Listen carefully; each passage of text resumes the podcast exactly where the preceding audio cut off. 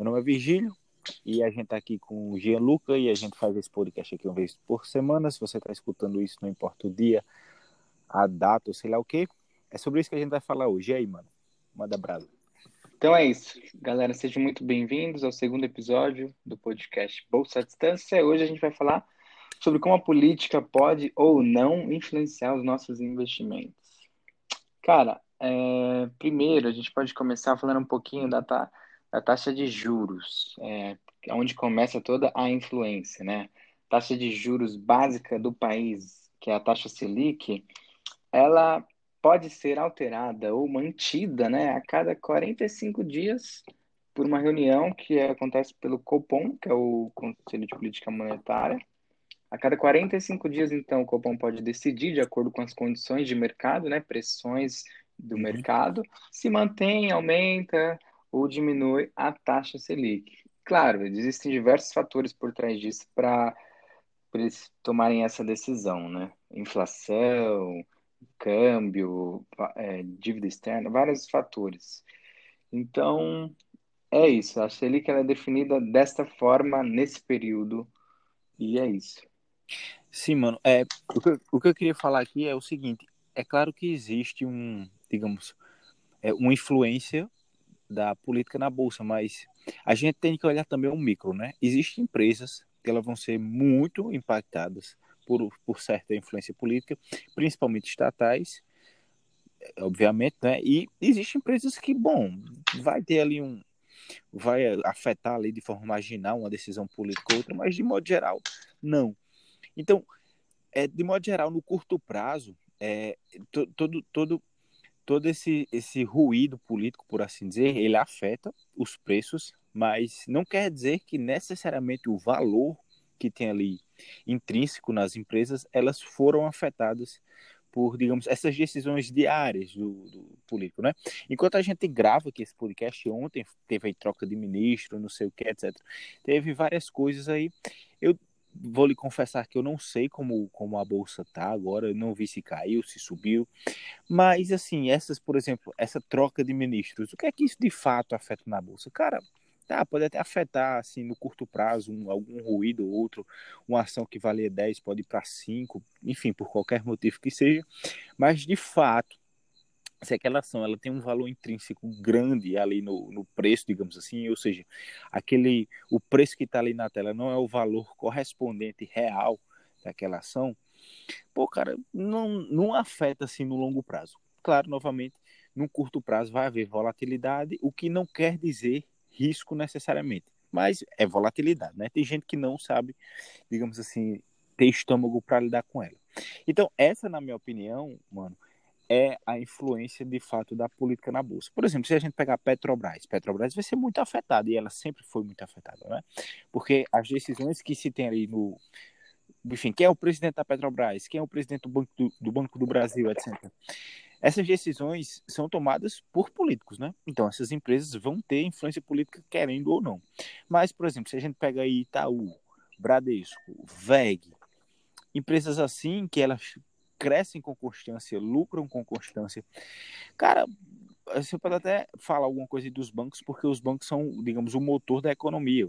Enfim, a economia, a economia tem alguma coisa a ver com política, mas novamente, é, se você olhar para o longo prazo, existe um, digamos, um efeito marginal da política e da bolsa. Então, ao meu ver, é, no curto prazo existe uma volatilidade de preço, existe ali um, enfim, o, uma impressão que existe influência, mas no longo prazo a correlação ela não é aceita, por assim dizer. E aí, o que, é que você acha? Sim, total. Eu concordo contigo no começo da sua fala, quando você falou que existem empresas que são mais prejudicadas, outras mais beneficiadas, né, com essa com esse aumento de juros, vamos assim dizer. Igual, a Selic alta, ela prejudica as empresas, é, principalmente as mais alavancadas, né, porque o crédito mais caro trava Exato. Alguns Exato. investimentos que elas poderiam fazer para crescer e também impacta o consumo dos brasileiros.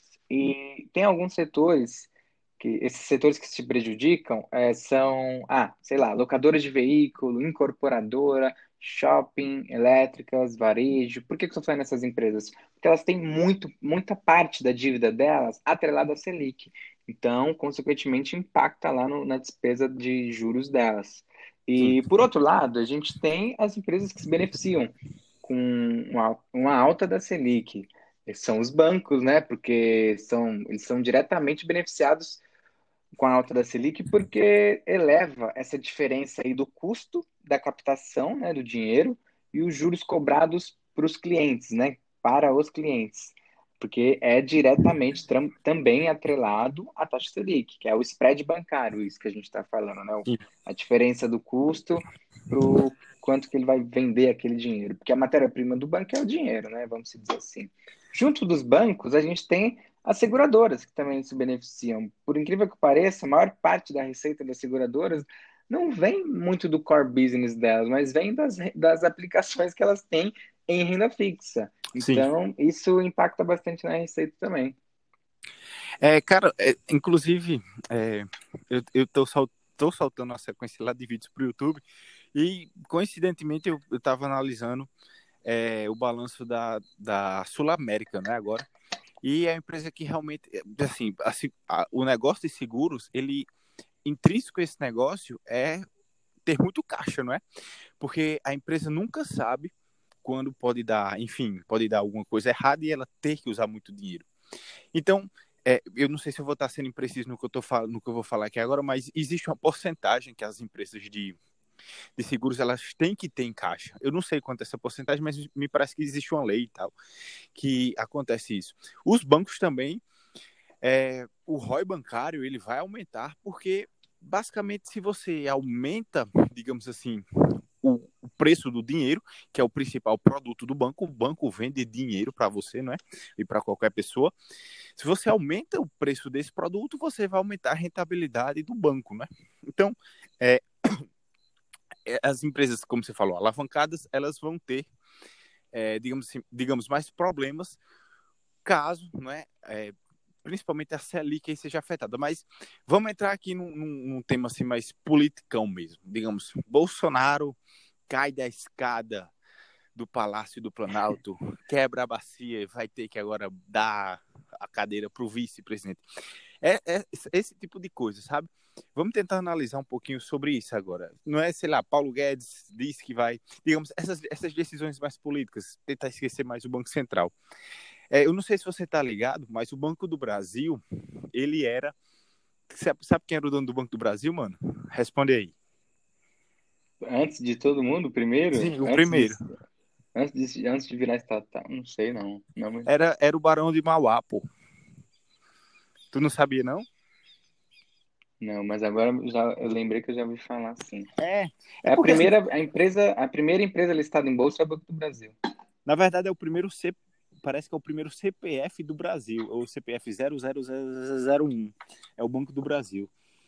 É, eu, eu, não sei se eu vou estar sendo, mas tipo, isso eu vi em entrevistas no YouTube há já um tempo, sabe? Eu fiquei com essa informação na cabeça e por algum motivo eu não esqueço ela. Mas enfim, é, depois quem estiver escutando o podcast aí, dá uma pesquisada e vê se é isso mesmo e depois corrige a gente aí se a gente estiver errado. Porque, na verdade, eu não pesquisei isso, eu simplesmente vi uma entrevista. E me parece é, me parece coerente, né? Até que o Banco do Brasil tem, sei lá, 200 anos, 100, não sei, vários anos aí. Então, é, que é que eu, assim, o, o, primeiro o primeiro dono do Banco do Brasil era o, foi o Barão de Mauá, né? E aí, é, eu, bom, enfim, eu não sei como foi, mas o governo meio que tomou dele, entendeu? Foi na canetada mesmo. O governo tomou o Banco do Brasil, que estava ficando grande demais, a empresa estava tava, tipo, meio que dominando o Brasil, assim e tal. E eu não sei quem foi o presidente agora, eu não vou lembrar de fato. E o presidente deu uma canetada e disse: agora o banco é meu e já era, não tem quem tome. E é, é justamente esse, digamos, esse, essa insegurança jurídica, por assim dizer. Claro que hoje em dia você não, é, enfim, dificilmente você vai ver uma coisa, uma coisa como essa aqui no Brasil. Mas, digamos assim, esses perigos intrínsecos à, à, à política, né? Como aconteceu com o Banco do Brasil, que hoje não, não é mais um, um, uma empresa privada, mas começou sendo empresa privada, 100% privado, né? Esses, digamos, riscos políticos, mais político, políticos mesmo eu e agora eu vou passar a pergunta para você, mano. Você acha que é esses riscos políticos, assim, mais politicão, ele, ele existe no Brasil? Como é? Sem, esquecendo um pouco o Banco Central, mas olhando mais uhum. para essa parte de Brasília mesmo. Total, eu acho que no curto prazo existe sim, viu? Eu acho que existe sim, igual esse caso que aconteceu, acho que ontem, né? Essa dança das cadeiras aí do pessoal mudando de cargo, dos ministros aí, indo de um um para o outro, é, no curto prazo, o que pode acontecer? Investidores estrangeiros e até investidores aqui do Brasil mesmo podem, sei lá, dar um voto de confiança para o governo, entendeu? Eles acreditando que é, daqui para frente a, é, a governança será um pouco melhor, de acordo com as pessoas que estão lá.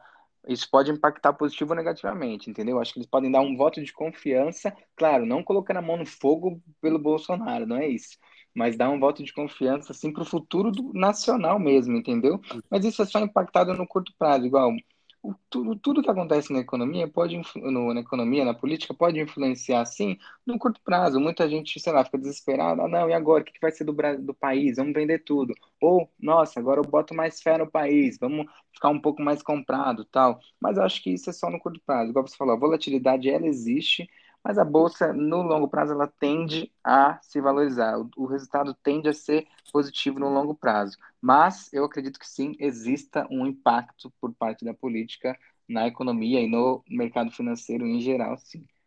Sim, mano, é, é porque tipo você falou do Bolsonaro, mas não era nem a questão assim Bolsonaro que eu estava falando, porque existe a diferença entre governo e Estado, né? Estado, enfim, é a estrutura inteira. Governo é quem está aí no poder, por exemplo.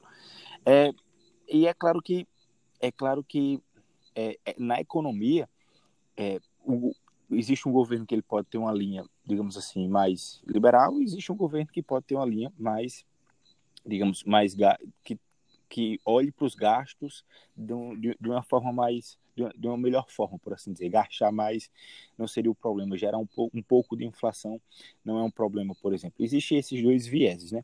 O mercado, claro, que sempre vai optar é, por uma linha, digamos assim, mais liberal, porque você deixando as pessoas terem, enfim, livres trocas, por assim dizer, menos imposto, etc., menos, e, menos interferência dentro das trocas livres que as pessoas teriam se não fosse uma interferência estatal, o mercado tende a gostar mais disso, porque isso, é, de certa forma, tende a, é, a, a ter menos burocracia e esse tipo de coisa, né? Então, o mercado ele olha com bons olhos, por assim dizer, é, uma economia mais liberal, mas também a gente viu, vamos agora para os Estados Unidos, por exemplo. É, os Estados Unidos vêm vem, é, é, tendo um, uma linha de gastar muito é, há muitos anos e o mercado lá vem só subindo, né? Então, existe aí um, digamos assim, uma interferência do governo dentro do mercado, porque nenhum governo quer que a bolsa caia, nenhum governo quer que ter níveis recordes de desemprego. Então, para isso tem que liberar dinheiro para a galera, para a galera aí, enfim, abrindo sua hamburgueria, abrindo uma padaria, para gerar emprego e assim é, a economia está sempre pujante, né? Mas a gente não pode ter uma economia sempre toda hora pujante, porque, enfim, os preços sobem, a inflação vem, etc. Então, mano, me diz aí você, você acha que, tipo, é, uma economia liberal seria melhor para o mercado, se, se, bem que, tipo, o mercado olha com bons olhos, ou você acha que uma lei mais, digamos, gastar, assim, seria o melhor nesse momento? Tá, legal. Para regular a economia, né, de acordo com esse, essa economia de mercado aí, quando não tem intervenção do Estado, porque a gente acredita, ou o próprio mercado acredita que o mercado se autorregula, né? Porque essa regulação ela acontece com o quê? Ah, com base em princípio de livre concorrência, de lei da oferta e da demanda, tal, que o mercado se autorregula. Eu acredito que sim, pode ter uma eficiência, mas é aquilo que você falou. Tipo, não adianta o cara ficar é, o governo chega e fica injetando, injetando, injetando, injetando, uma hora a conta chega, né? Uma hora a conta chega. Igual nos Estados Unidos está acontecendo isso, está injetando, injetando, e até o presente momento a gente não vê um aumento gritante na inflação, porque eu acho que a, tem uma parada que precifica, assim, tipo assim, aumento dos juros ou aumento da expansão monetária na economia, não é, é, isso não é precificado instantaneamente. Acho que é de seis a sete meses que o efeito vem. Tipo, se o juro, é... o juro sobe, digamos, o efeito vem daqui a oito meses. É, isso mesmo. Não é no mês que vem ou daqui dois meses. Para analisar, demora tem um estudo, pouquinho. Tem então... estudo sobre isso não? Sim, já vi. É seis, sete meses. Eu vi, eu posso achar depois Sim. de novo. Então, aí, aí a gente chega na, no momento da inflação, né? Que a inflação, caso é, é, fique aumentando bastante a expansão monetária, o número de papel moeda no, em poder do público, pode, se a produção se mantém constante, né? Se não aumenta a produção. Aí chega na inflação, cara. O que acontece na inflação é o quê, né? A inflação é o aumento dos preços generalizado, né? Que, Sim. como consequência, a gente pode perder o poder de compra está totalmente atrelado à Selic, que eu comentei no início, que é o, sei lá, o governo aumenta a taxa de juros para desestimular o consumo, né? Mas às vezes, falando em algum, alguns produtos específicos, né? Sei lá, alimentos em geral aqui no Brasil, a inflação costuma se dar pela demanda externa, não pela demanda interna, né? Então, tem muita gente, sei lá, um exemplo, muita gente querendo comer carne lá fora, na China tal. Faz com que a oferta desse produto aqui dentro seja reduzida. Sim. Isso vai ocasionar um aumento de preço, que no caso é a inflação. Então, é muita coisa que está relacionada aí, mas eu acredito que eu acredito não, é um estudo, igual eu comentei, que é, esse aumento de expansão monetária, um dia a conta chega, não é instantaneamente, mas em seis, sete meses a conta chega. Foi o que rolou mais ou menos com o dólar, né? O dólar subiu muito, a gente, tipo, os produtos da gente lá fora ficou mais barato, então a China comprou muita soja da gente e começou a faltar meio que as coisas aqui. Não sei quem vai lembrar aí, mas seis meses atrás é, de repente o preço do, dos alimentos subiu para cacete. Foi de, sei lá, um real para três. E o pessoal meio que se assustou, assim, levou um baque. E isso foi devido a uma demanda externa, não é? Então, os outros países começaram a comprar, porque o Brasil basicamente exporta comida, né? É, na balança comercial do Brasil, a gente recebe muito do dólar através dessas transações. Então, quando a gente ficou muito barato, porque o, a moeda da gente desvalorizou demais, o pessoal simplesmente. A China chegou aí e, pô, agora eu vou comprar três anos de colheita de soja aqui de vocês. E, enfim, os é. produtores de soja não tem nada a ver com isso, querem receber, querem ganhar grana e, e, etc. Venderam mesmo e se aproveitaram, fizeram um trade porque o dólar estava alto e eles ganharam grana, né, com isso. Então, é, Cara, você tá, você tá escutando muito, muito barulho de. Como chama? De grilo aí. Eu tô aqui na área de lazer, mas eu acho que não tá, não tá passando barulho aí. Não, tá perfeito, tá perfeito. E, tipo, tô ouvindo. Eu, é bom que eu fico aqui, eu fico andando e tal, e pensando no que eu vou falar, né? E aqui é bom que. Não, é bom mesmo. E aí, tipo. Acho que eu já ouvi o. Acho que o Ben, o ben Chimal falando isso no livro dele. Que as maiores ideias surgiram quando ele ficava andando, até caminhando, tipo, de pela manhã, ele ia caminhando, surgiam as melhores ideias. Aí, tipo, aqui não tem ninguém. E como o pessoal do condomínio tá meio com medo, assim, do coronavírus, eu vim pra cá e, tipo, tô aqui de boa, a área de lazer grande. dá para eu aproveitar aqui e fazer esse podcast com você. E, tipo, enquanto eu vou pensando no que eu vou falar, eu tô aqui andando e, tipo, eu já caminhei talvez uns 4 quilômetros aqui hoje. E, e seguinte, é, então, vamos, vamos tentar chegar aqui numa conclusão. A conclusão que eu vejo é a seguinte: é, a é, política afeta a bolsa? Eu diria assim, no curto prazo, sim para a gente chegar na conclusão. No longo prazo, não. Uhum. No curto prazo, é, sim. É, no longo prazo, não. Mas só que existe um componente que, tipo, no Brasil, política e economia estão muito ligados, né? Quanto mais distantes um tá do outro, menos menos efeito um vai ter no outro, né? Então, existe esse componente, né? Quanto mais a política e a economia andam juntas, digamos, mais, mais efeito uma vai ter na outra. Inclusive, eu estou fazendo um curso, de um cara, enfim, o cara é feio, o cara é fuderoso, trabalha, trabalha em, em Nova York e tal. Eu estou fazendo o curso dele e ele disse que, tipo assim, ele chegou para conversar sobre é, empresas de rodovia, não é? Lá nos Estados Unidos, e aqui a gente tem a, a Eco Rodovias, etc. E a CCR, a CCR pouquíssimo. E tudo isso é uma concessão, né? O governo diz assim, beleza, queridão, pode, pode construir essa estrada aqui, a gente vai dar o, acesso a você aqui por 10 anos, 20 anos, 30 anos, dependendo de como o contrato fique estruturado lá. E a galera tem acesso a isso, né? Então, empresas como essa, a qualquer, momento, a qualquer momento o governo pode dizer, ó, oh, não estou gostando aqui do aumento que você está dando, não. Vamos tentar ver aqui o que, é que você pode fazer aqui para. Claro que ela não pode interferir diretamente nas decisões de um, do, do conselho da empresa, mas inclusive no Rio de Janeiro aconteceu se eu não me engano, os caras lá na, no momento, eles, enfim, a galera tava discutindo sobre isso, e a galera lá falou, ó, no, aqui no Rio de Janeiro, tem um cara lá do Rio, e ele disse, ó, aqui no Rio, o, o governador, etc., ele interviu aqui, disse, ó, essa empresa aqui, enfim, eu não me lembro qual era, se era Eco Rodovias ou CCR, não pode mais subir o preço. Imagine, não é? Para quem é acionista de uma empresa dessa, empresa com margens apertadíssimas, e você fala assim: ó, oh, você não pode subir seu preço, sua margem vai ter que ficar ali no limite do limite. E aí, é, esse cara que trabalha em Nova York, ele estava, inclusive, e ele foi comentar o caso, né? Enfim, pro, pro cara dos Estados Unidos, e os caras simplesmente não, tipo, eles meio que ficaram sem, até sem entender como é que o governo interfere numa empresa assim, dizendo, não, você não pode.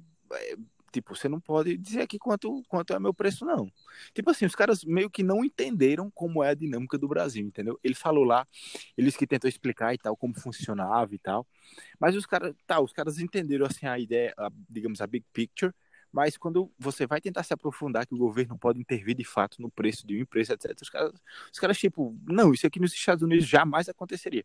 Então, voltando lá né, para aquela ideia, política e economia, quanto mais elas estão, digamos assim, ligadas, maior vai ser o efeito. Quanto mais distante, menor vai ser o efeito, justamente, e a gente pode exemplificar com esse caso aqui que eu tô, que eu tô falando. Beleza?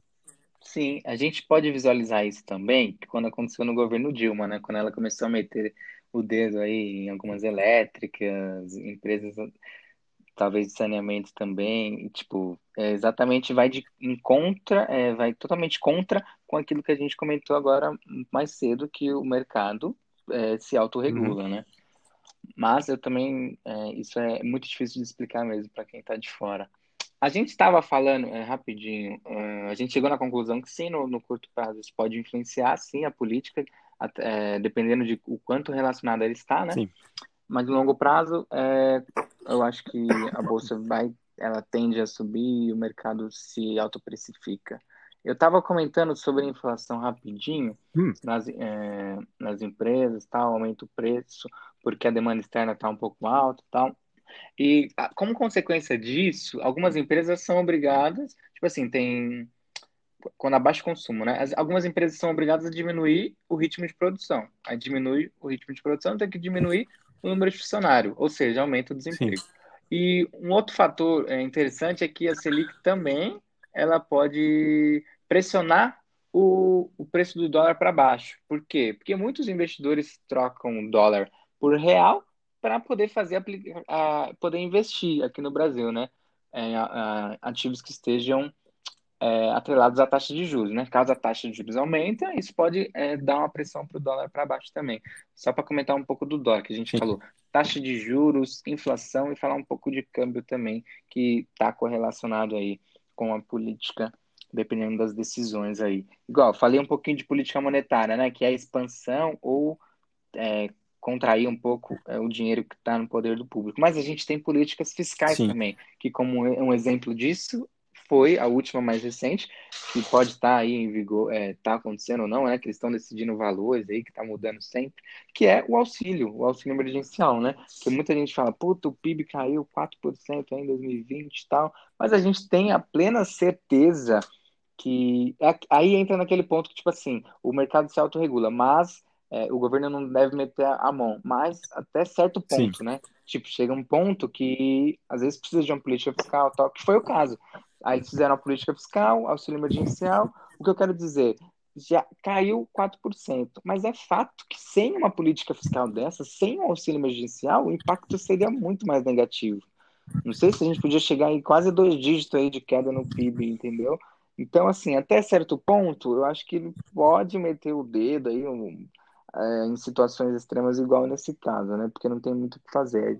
Uma solução foi o auxílio emergencial. Claro que aumenta os gastos do governo, mas na outra ponta é para fomentar ou pelo menos manter o consumo que já existia. Eu tô, não estou falando que foi milagroso, tal, mas o impacto seria muito maior sem o auxílio emergencial. Sim. E, cara, é, o grande problema é justamente tipo, achar o limite, não é? O limite, o limite é. entre, tipo, tá, beleza, a gente conseguiu, a gente conseguiu, é, a, a, digamos assim, acudir a galera que estava precisando, a galera que, enfim, realmente precisava receber esse auxílio, porque, porra, a gente vive no Brasil, né? Afinal, a gente sabe que tem gente que vive aqui no Brasil, tipo, e, e não estou falando nem que é uma grande maioria, mas é uma grande parte da população que vive com, sei lá, 100 dólares por, por, por mês ou menos, né? Então, é realmente uma galera que, tipo, como, como, como se fala, vende o almoço para comprar a janta, não é? Então, você simplesmente cortar, assim, de um dia para o outro, a, a forma com que esse cara tira o sustento ali da família dele é cruel. E, assim, tem que se fazer alguma coisa, né? Mas a grande questão é, e o limite disso? Tipo, é, existe casos que, de gente que não necessariamente precisava ali do auxílio recebeu, e não foram poucos casos, inclusive aqui onde eu moro, tem, tem, uma, uma blogueira famosa, assim, que ela viaja pra cacete e tal, fora do país, vai pra Argentina, vai pra Europa, ela recebeu o auxílio emergencial e, tipo, pra ela, na cabeça dela, foi normal, ela realmente precisava, entendeu? Tudo bem, não estou dizendo que não tô, enfim, criti... não tô, não tô criticando, mas ao mesmo tempo já criticando a moça, né? Mas assim, é, você entende que existe um, um, um, limite ali que, que não se teve, né? E é muito difícil se achar esse limite no Brasil. Quando começa uma medida como essa, a galera já não vamos estender por mais um ano, por mais dois, por mais três, quando vê, é, nunca mais esse auxílio emergencial é retirado. É até o Thomas Sowell, Thomas Sowell, né, ele fala que não existe nada mais duradouro do que uma medida, uma medida governamental é, que, que, que, precisa ser feita em um, espaço de tempo. Eu não estou, digamos, trazendo a frase literal, mas eu estou tentando me lembrar dela. Era, uhum, era alguma coisa assim, tipo, nada mais duradouro do que um, um do que uma medida governamental passageira. É, é, mais ou menos isso que ele quis dizer, né? Então a gente tem por um lado, a política fiscal afetando ali os gastos e ou vai ter que ter corte de gastos em algum momento, ou vai ter que ter aumento de imposto. Ou enfim, a gente vive no Brasil, a segunda opção é possível que a segunda opção ela tenha a probabilidade de acontecer maior. E existe a política monetária ali que por um lado, digamos, é o é a vela da economia, não é? Então, digamos se o, o, o país ela precisa de mais velocidade, os caras vão baixando a taxa de juros, o país, digamos assim, decola, mas ao mesmo tempo, ao mesmo tempo que decola, inflação sobe, então os caras aí começam a, digamos, a frear mais o barco, subindo um pouco mais os juros, controlando um pouco mais o câmbio, né? É, e, o, sim, o que eu queria falar aqui é o seguinte, é, existe um, por exemplo, na Venezuela, vamos, vamos para vamos casos extremos, né? Na Venezuela, é, lá, enfim, não existe empresa privada, né? Cara, os caras simplesmente com uma canetada foi, foi, enfim, foi extinto, por assim dizer. Claro que existe toda uma história até chegar a isso. Mas numa canetada lá não existe mais empresa privada, por exemplo. Então, é, será que esse risco existe aqui no Brasil, mano? De tipo, em uma canetada, pronto, agora não tem mais empresa privada. Claro que não, não é assim, dessa forma que eu tô falando. Eu, eu tô exagerando. É, então. Mas será que esse risco de, de a caneta, de fato, acabar com a empresa, ele existe? E, e quando eu falo empresa, é uma empresa dessa, dessas maiores de bolsa e tal. O que é que você acha? Cara, é...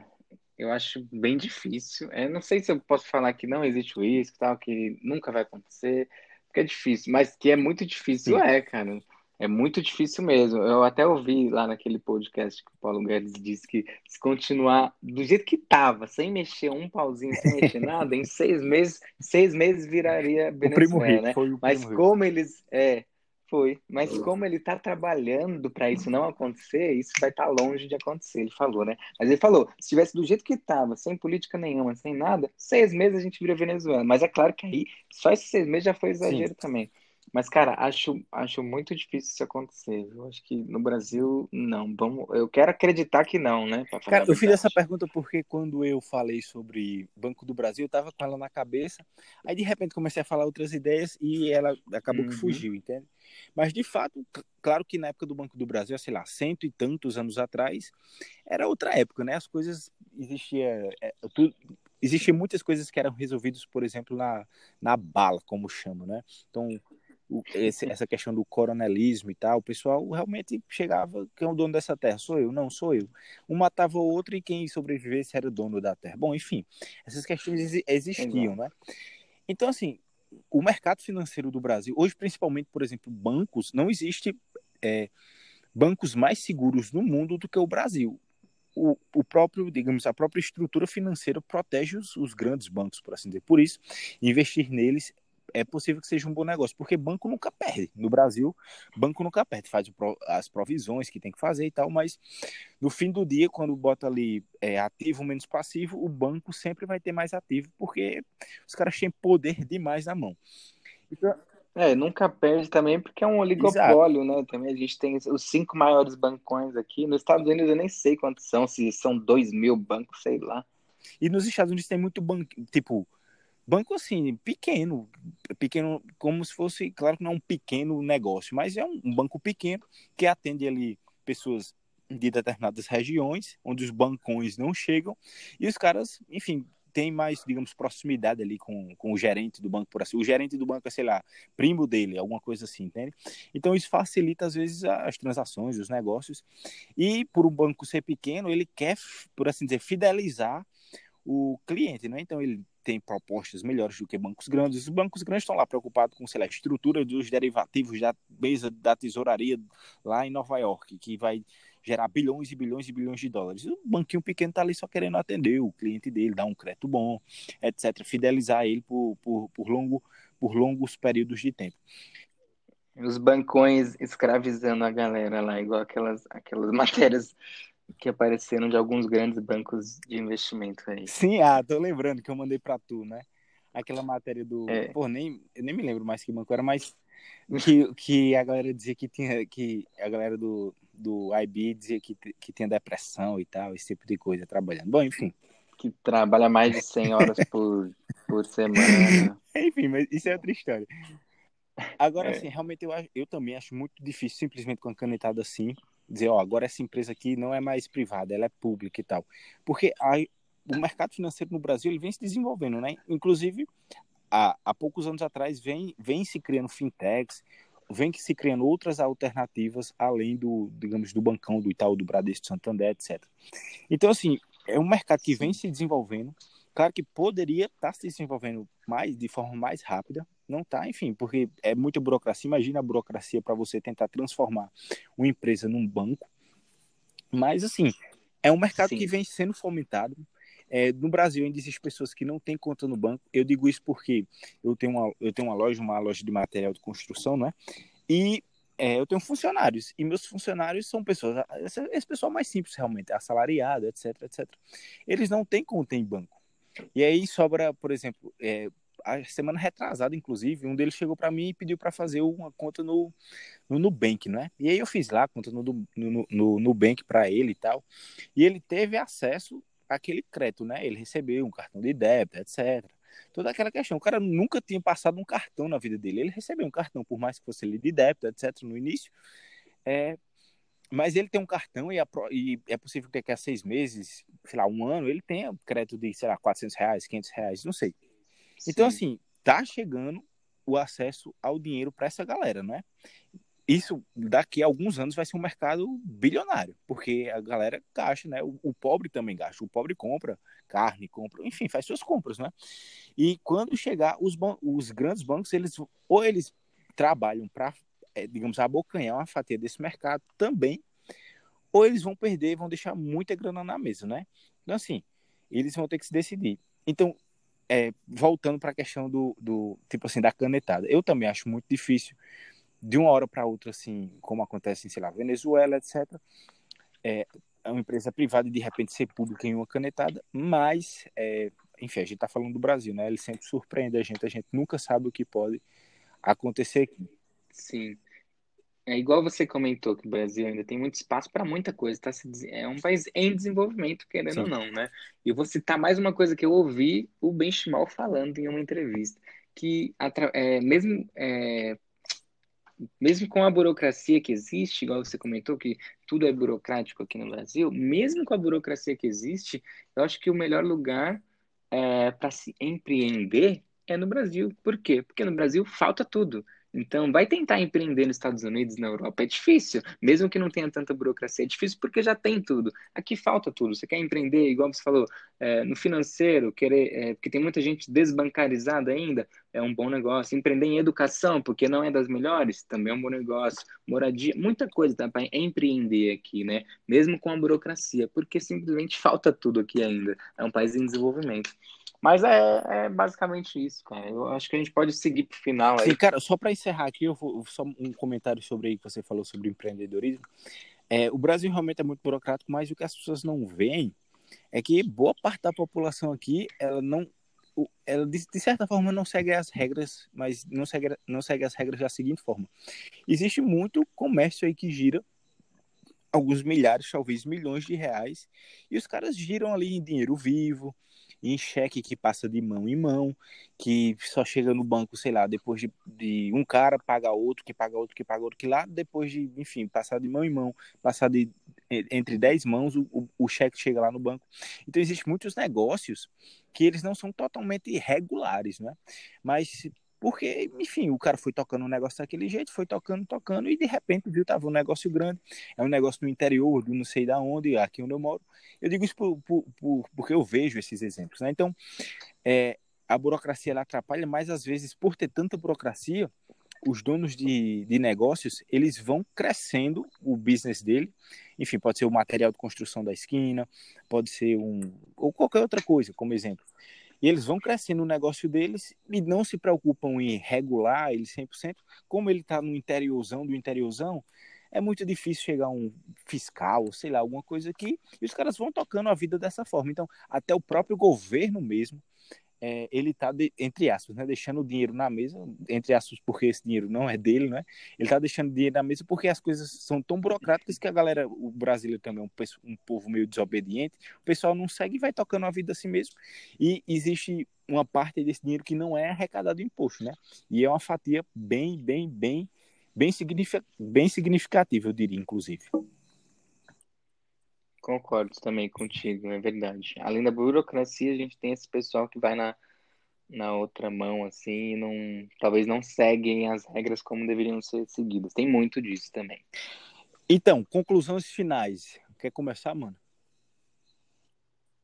Cara, a gente concluiu lá no meio desse episódio que política e economia barra mercado financeiro tem uma grande relação, sim. A política pode interferir, sim, porém não sempre, né?